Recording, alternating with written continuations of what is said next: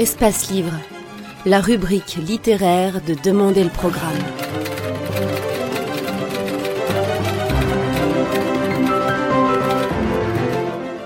Espace Livre, les rencontres d'Edmond Morel.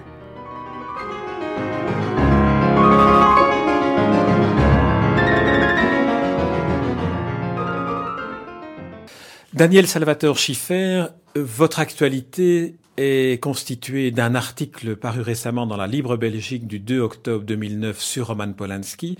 Et cet article, en fait, vous est inspiré par les grandes ressemblances que vous identifiez dans cette affaire Polanski et le procès d'Oscar Wilde au XIXe siècle. Ils présentent l'un et l'autre, selon vous, bien des points communs.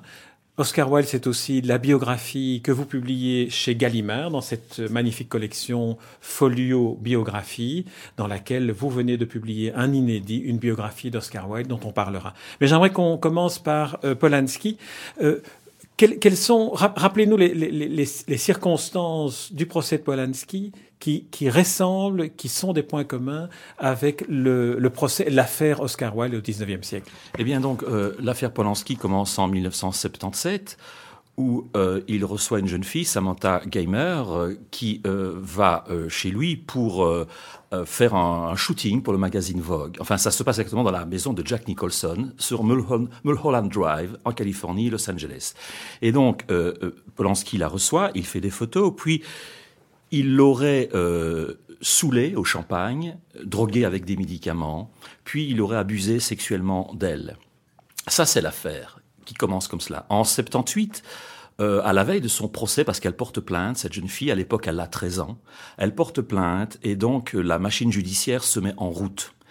Euh, mais Oscar, pas Oscar Wilde, Polanski fuit à la veille de son procès en 78, c'est-à-dire un an après les faits, il fuit la justice américaine. Pourquoi?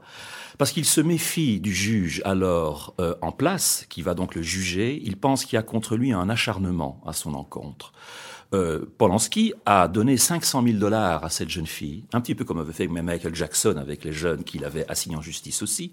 Il lui avait donné 500 000 dollars pour qu'elle retire sa plainte. Ça fait presque 400 000 euros quand même.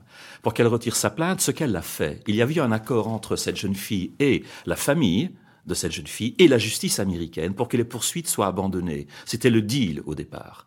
Le deal n'est pas respecté par le juge. Il faut savoir qu'aux États-Unis, ce sont des juges élus. C'est un juge élu, exactement comme un politicien. Donc ce juge a besoin de l'affaire Polanski pour sa propre crédibilité, pour se faire réélire en tant que juge.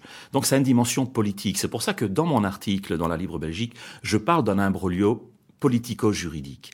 Et donc, euh, Polanski fuit la justice parce qu'il ne croit pas à cette justice.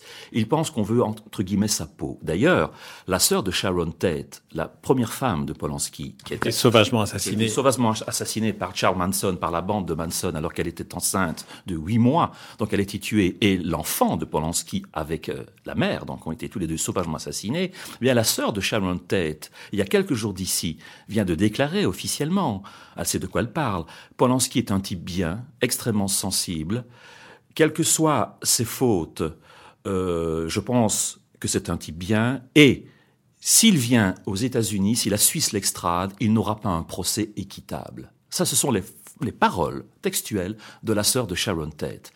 Euh, je pense qu'il y a un parallèle à faire avec Wilde. Entendons-nous euh, je, je juste une précision, juste une précision, parce que pour qu'on se comprenne bien, vous n'êtes pas en train de plaider pour qu'une justice différente s'applique à, à, Roman Polanski. Vous plaidez pour qu'on le libère et pour qu'il se présente librement voilà. au procès, pour que le procès ait des conditions équitables et sereines dans lesquelles s'exercer. C'est exactement comme ça que je termine mon article dans la Libre Belgique. Le titre, c'est Libérer Roman Polanski. Trois petits points en attendant son procès. Je ne nie bien sûr pas les faits. Il est évident D'ailleurs, Polanski l'a reconnu lui-même, qu'il y a eu détournement de mineurs, euh, qu'il y a eu attentat à la pudeur. Il n'y a pas eu viol. C'est très différent. Or, la justice américaine veut le condamner pour viol. Il faut aussi euh, savoir que cette jeune fille, Samantha Gamer, a retiré sa plainte. Alors, sa plainte valait lorsqu'elle porte plainte, mais ça ne vaut plus à partir du moment où elle veut retirer sa plainte. Il y a deux poids, deux mesures, là. Bien sûr que la célébrité ou le génie, parce que je pense que Polanski est un véritable génie artistique. Je pense que des films comme Le pianiste, ou bien Chinatown, ou Tess, ou Le bal de vampires, ou Rosemary's Baby, ou Pirate, etc., sont de véritables chefs-d'œuvre. Je crois que The Ghost, son prochain film qui va, qui devrait bien tout sortir est aussi très très bon. Euh, je ne dis pas que le génie artistique ou la célébrité ou la richesse doivent absoudre quelqu'un. Donc je pense que la justice doit être la même pour tout le monde, quel que soit l'individu. Ce que je dis, c'est que les conditions de son arrestation en Suisse sont suspectes. Les choses sont beaucoup plus compliquées que ça. Voilà ce que je dis. Je dis qu'il doit peut-être comparaître devant la justice, mais libre. La façon dont, dont, dont, son arrestation a eu lieu est absolument rocambolesque et digne des méthodes de la Gestapo. C'est un, un, on vient l'arrêter 33 ans après les faits. Il est invité au Festival du cinéma à Zurich recevoir un prix, comme il avait reçu la Palme d'Or à Cannes, ou bien en 2002 l'Oscar à Los Angeles. Il n'y est d'ailleurs pas allé parce qu'il savait qu'il y avait des représailles possibles. Donc il va en toute bonne foi en Suisse. Il a d'ailleurs une maison à, en Suisse, Akstadt, où il s'est rendu une trentaine de fois sans problème.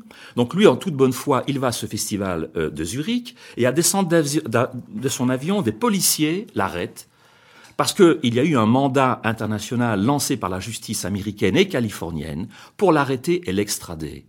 Alors, c'est cela qui est scandaleux. Ce sont les conditions de son arrestation.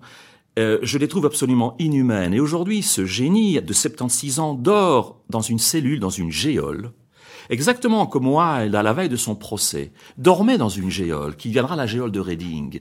Alors je pense qu'il y a là un acharnement où la justice américaine s'acharne, la justice puritaine américaine d'aujourd'hui s'acharne, exactement comme les magistrats londoniens sous les, à l'époque victorienne sous la reine Victoria, s'acharnait contre le pauvre Oscar Wilde. Wilde n'a jamais nié les faits. Racontez-nous les faits. Maintenant, racontez-nous le, le, le, procès et l'affaire Wilde de la même manière que vous venez de raconter l'affaire Polanski. Comme ça, l'auditeur peut bien voir les deux, les deux aspects, les deux, les deux histoires. Eh bien, nous sommes en 1895 à Londres. Oscar Wilde a un peu plus de 40 ans.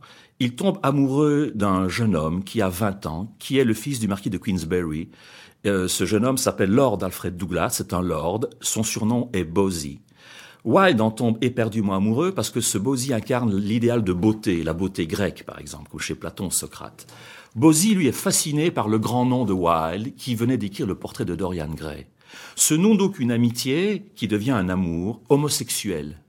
Et euh, à l'époque, en Angleterre, à l'époque victorienne, il faut savoir que l'homosexualité était un délit pénal, punissable de deux ans de prison avec travaux forcés.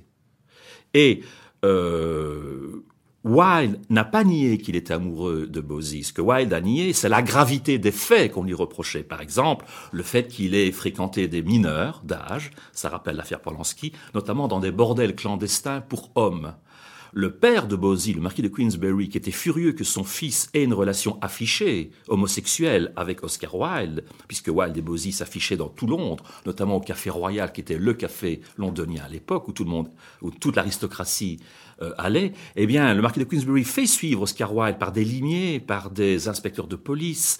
Euh, il le suit partout, il le menace, il le harcèle véritablement. Il y a véritablement contre Oscar Wilde à l'époque un harcèlement extrêmement malsain qui peut faire rappeler le harcèlement de la justice américaine aujourd'hui, 30 ans après les faits contre Roman Polanski. Donc Oscar Wilde euh, porte plainte, finit par porter plainte contre le marquis de Queensberry pour diffamation, parce que le marquis de Queensberry donc le harcèle, le diffame partout.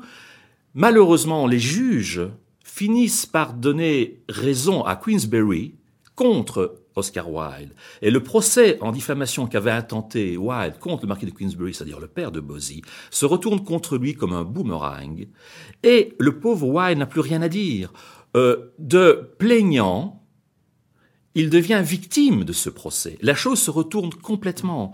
Et il écope, donc le procès lieu en 95, il écope de deux ans d'années de prison avec euh, travaux forcés dans des conditions absolument épouvantables. Il en sort en 1917, absolument ruiné, il n'a plus un franc. Enfin, plus un penny, plus un, une sterling. Il, est, oui, il a dû payer tous les débours de son procès. et oui, il est déclaré insolvable. Tout est vendu aux enchères. Euh, sa maison, ses livres, ses œuvres d'art, absolument tout. Il est déchu de tous ses droits civils. Il est déchu de ses droits paternels. Il n'a plus le droit de revoir ses fils. Effectivement, Wilde ne reverra jamais plus ses deux enfants. Il était marié, bien qu'homosexuel, il était marié, il avait deux enfants il sera interdit de les voir, son nom même sera rayé des registres de l'état civil et il meurt, il, meurt sous un nom d'emprunt qui est Sébastien Melmoth. Il meurt dans la pauvreté la plus totale, la plus absolue, dans un total dénuement, dans une chambre misérable, d'une petite pension à l'époque à Paris. Il meurt le 30 novembre 1900 à l'âge de 46 ans. Et il meurt dans des conditions effroyables après une longue agonie. Il n'avait même pas de quoi se payer un médecin pour se faire soigner l'oreille ce pourquoi son otite se transforme en méningite et il en meurt. Il meurt dans la pauvreté la plus absolue et dans l'anonymat le plus total puisqu'il meurt sous un nom d'emprunt Sébastien Melmoth. Et son dernier mot, d'ailleurs, est resté fameux, je meurs au-dessus de mes moyens. Il meurt dans cette petite pension qui à l'époque s'appelle l'hôtel. Il, dit je meurs au-dessus de mes moyens parce qu'on lui offre une, euh, une coupe de champagne. Oui, oui, oui, bien sûr, et, aussi parce que, oui, et aussi parce qu'il n'a pas les moyens de payer sa chambre. Il laisse une note faramineuse. Il n'a pas les moyens de se payer un médecin. C'est d'ailleurs une des raisons pour lesquelles il mourra d'ailleurs. Et donc il meurt au-dessus de ses moyens. Et dans ce petit hôtel qui à l'époque s'appelle l'hôtel d'Alsace, rue des Beaux-Arts, et qui, ironie du sort, aujourd'hui est un des hôtels les plus luxueux de Paris. Ça s'appelle l'hôtel, tout simplement. C'est rue des Beaux-Arts. C'est un hôtel où vont euh, des stars de cinéma, où a habité Mistinguett, où a habité Maurice Chevalier. Donc il y a véritablement un parallèle entre Wilde et Polanski. Pourquoi? Parce que ce sont deux génies. L'un est un génie euh, littéraire, poétique, Oscar Wilde. L'autre est un génie cinématographique, euh, Polanski. Il y a dans les deux cas une affaire de mœurs, elle est condamnée pour outrage aux mœurs. Il y a un détournement de mineurs.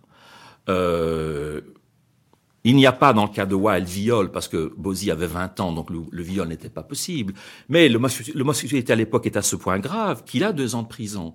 Alors, le parallèle avec Polanski est évident, à mon avis, dans l'acharnement de la justice américaine, qui est identique à l'acharnement de la justice anglaise à l'époque de Wilde. Il y a là un anachronisme qui, pour moi, est, euh, est évident. Et bien sûr, je ne dis pas que, Polanski doit échapper à son procès. Si, si, on lit bien mon article dans la Libre Belgique, euh, il doit bien sûr affronter la justice, mais dans des conditions sereines. Il faut le libérer et qu'il euh, aille à ce procès sereinement, libre et non menotté, euh, pour l'affronter sereinement et que les choses se fassent en toute objectivité et en toute honnêteté intellectuelle et que Polanski puisse se défendre en faisant confiance à la justice et non pas en ne lui faisant pas confiance, raison pour laquelle il y a 30 ans d'ici il a dû la fuir. Et c'est euh, contre cela c'est contre cela que je m'insurge en premier lieu, c'est contre les conditions de son arrestation, l'acharnement que met la justice à vouloir le poursuivre, malgré les 30 ans, dans tout, dans tout autre pays européen ou civilisé, il y aurait prescription. En plus, cette jeune fille, Samantha Gamer, a retiré sa plainte. Elle voudrait, elle, tourner la page. On ne respecte même pas la parole de Samantha Gamer, la victime présumée de Polanski, dans cette affaire. Je trouve cette affaire abominable. Alors, voir en plus qu'Arnold Schwarzenegger, qui est le gouverneur de l'État de Californie, dise, se permette de dire lui, dont les films sont de, des navets sans nom, dont les films sont des apologies de la violence, Terminator, Exterminator, des véritables apologies de la violence, du sang, euh, que des enfants voient sans aucun problème, puisque c'est des, films qui ne sont même pas interdits aux enfants, que ce type se permette de dire que Polanski doit être jugé comme tout un chacun, mais avec une once de mépris et de, et de haine, sachant que ses parents de Schwarzenegger, son père est un ancien nazi, je trouve qu'il devrait peut-être apprendre à se taire et à tourner sa langue dans sa bouche avant de proférer des excommunications majeures à l'endroit de Polanski. Quand on voit la délicatesse, la finesse des films de Polanski, qui sont des œuvres éducatives pour les enfants, à mon avis. Un film comme Le pianiste, tout le monde devrait, l'avoir vu. Ou bien Tess, qui est un chef-d'œuvre esthétique avec Nastasia Kinski dans le rôle principal. Que Schwarzenegger, ce bodybuilder du cinéma américain hollywoodien, se permet de, de faire des leçons de morale un Roman Polanski, qui a vécu dans le ghetto de Varsovie, dont les parents ont vécu la Shoah, lui-même Polanski a vécu les camps d'extermination, que Schwarzenegger se permette de proférer les jugements qu'il profère aujourd'hui, je trouve que c'est inadmissible et c'est véritablement le monde à l'envers. Cela, c'est absolument scandaleux. Et, dans ce cas-là, Polanski a raison de se méfier de la, de la justice américaine, en tout cas de l'État de Californie, quand on voit par qui il est gouverné, en l'occurrence ce monsieur Schwarzenegger, qui est un des hommes les plus vulgaires que je connaisse et des plus violents cinématographiquement. C'est le monde à l'envers. C'est contre tout cela que je m'insurge, contre ce climat, cette ambiance, cette chasse aux sorcières, contre Polanski à lire euh, Daniel Salvatore Schiffer, cet article dans euh, la Libre Belgique, mais qui a été répercuté dans d'autres euh, dans d'autres médias et que l'on peut trouver sur sur le site internet et qu'on trouvera de toute façon sur Espace Livre.